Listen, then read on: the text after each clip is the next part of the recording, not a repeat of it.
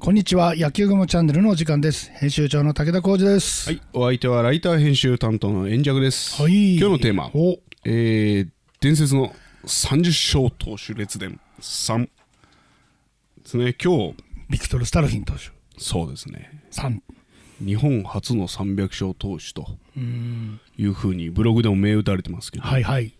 日本初って、日本初の300勝投手が外国人投手。えっ、ー、とね外国人じゃないんだよいねや、ここからちょっと勉強が始まりますね。無国籍なんだよ。どういうことですか？えっとねスタルヒン親子、はい。お父さんとお母さんロシア革命をうん。追われて、うん北海道日本にやってきて。はい。でそこで、国籍を取んなかったんだよね。亡命なんだよね一種のね。おー、なるほど。だけどやっぱりこう体大きいから、うんで、まあ、ほとんど日本で育ったから、うん北海道の学校で野球をやって、うん。はい。そこでぐいぐいぐいぐい来たのがビクトル・スタルヒンさんですじゃあ彼は何人とも言いようがないと。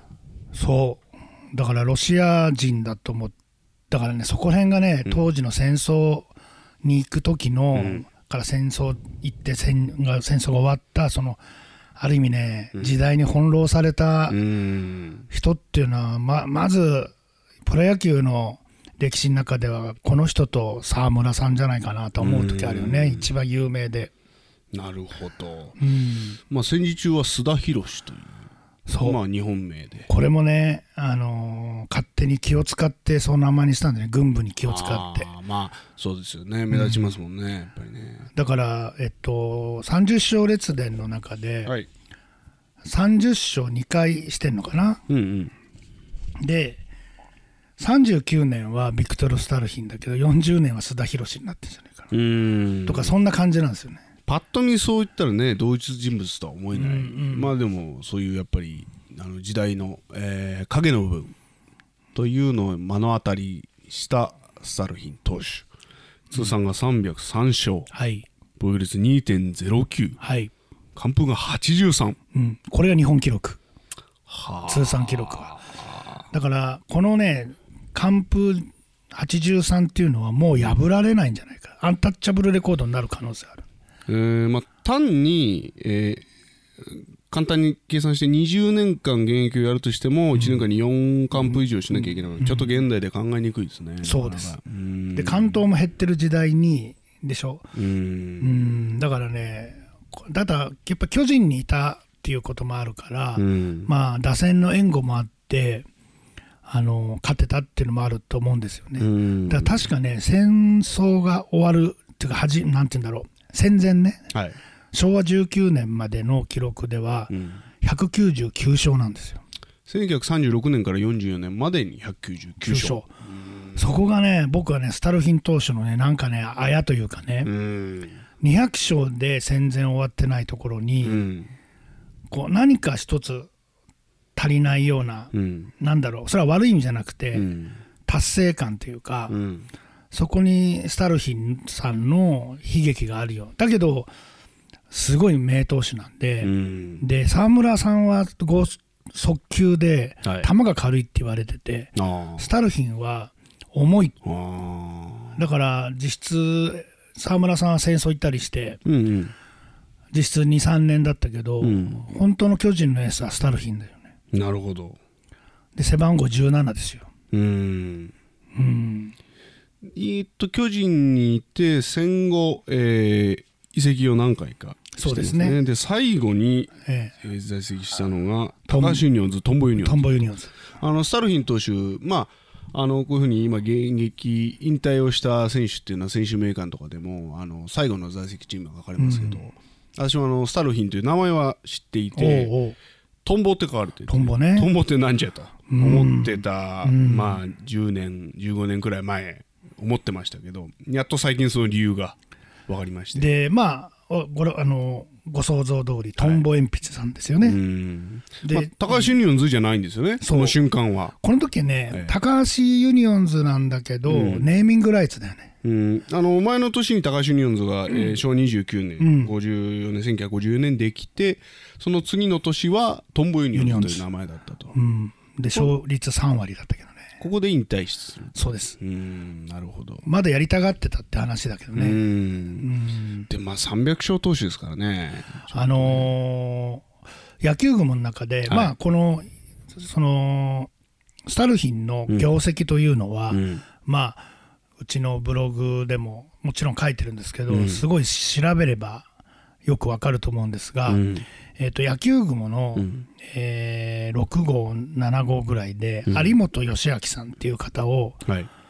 えーインタビューさせていただいた時に、うん。有本さんは、えー戦後、あのー神戸にいたんですが、うんその近くにスタルヒンさんがいたらしいんですよ。ああそうで藤本監督って当時の戦後のね、うん。ずーっとスタルヒンが戦後巨人の監督だった藤本監督にうん。ついてって、戦後藤本さんが大エースターズとかいろんなところにくっついていったんですその関係で戦後は巨人巨人というよりうん。藤本監督を慕ってたんですね、ああついていったんですうねん、それでまあ誘われて戦後は巨人じゃないチームに入ったんでね、でその藤本監督がうん。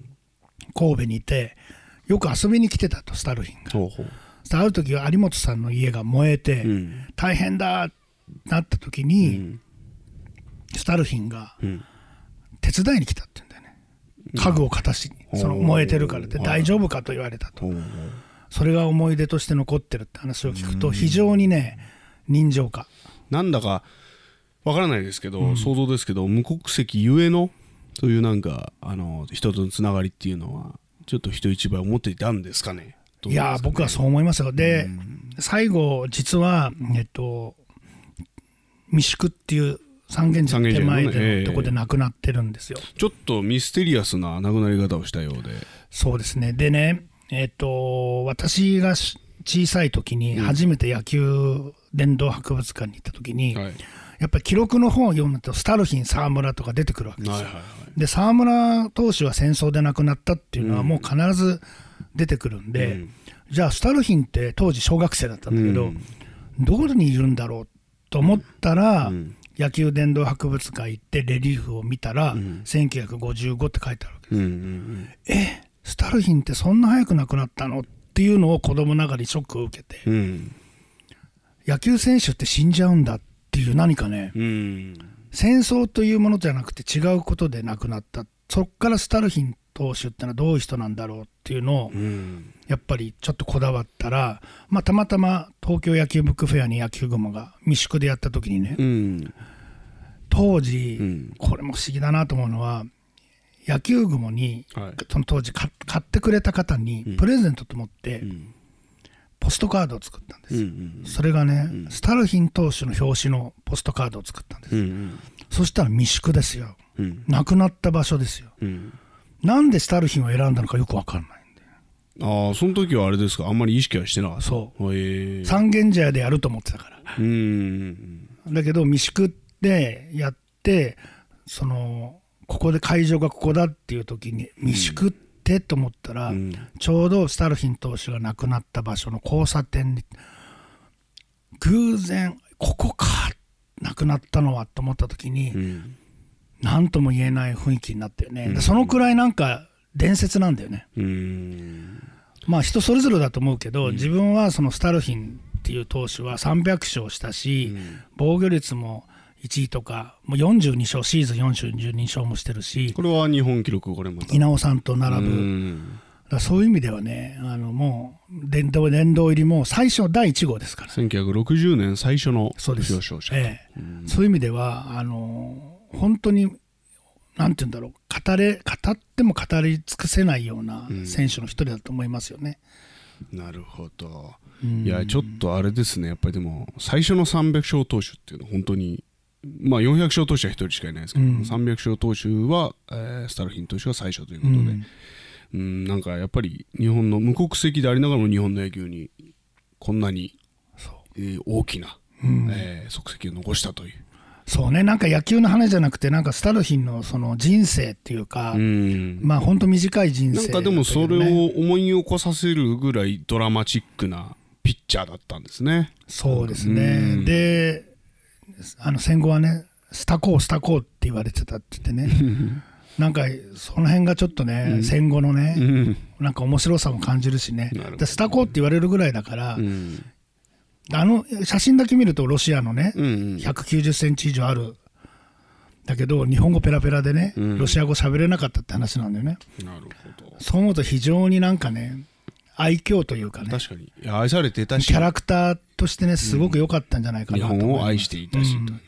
当時だからこそや引退をした翌年に亡くなったっていうのを聞くとね、うん。やっぱ野球を取り上げられた時のうん。その悲しさっていうのがどっかに僕は感じてしまうんだよね、なるほどね。いやーよくわかりました。そうですか、はい。もうちょっとね。はい、えー今日の、えー野球雲チャンネルは終わりでございます。はい。チャンネル登録と概要欄にメルマガ登録のリンクがありますのでまだの方登録よろしくお願いします。次の動画をお楽しみに。さよなら。さよなら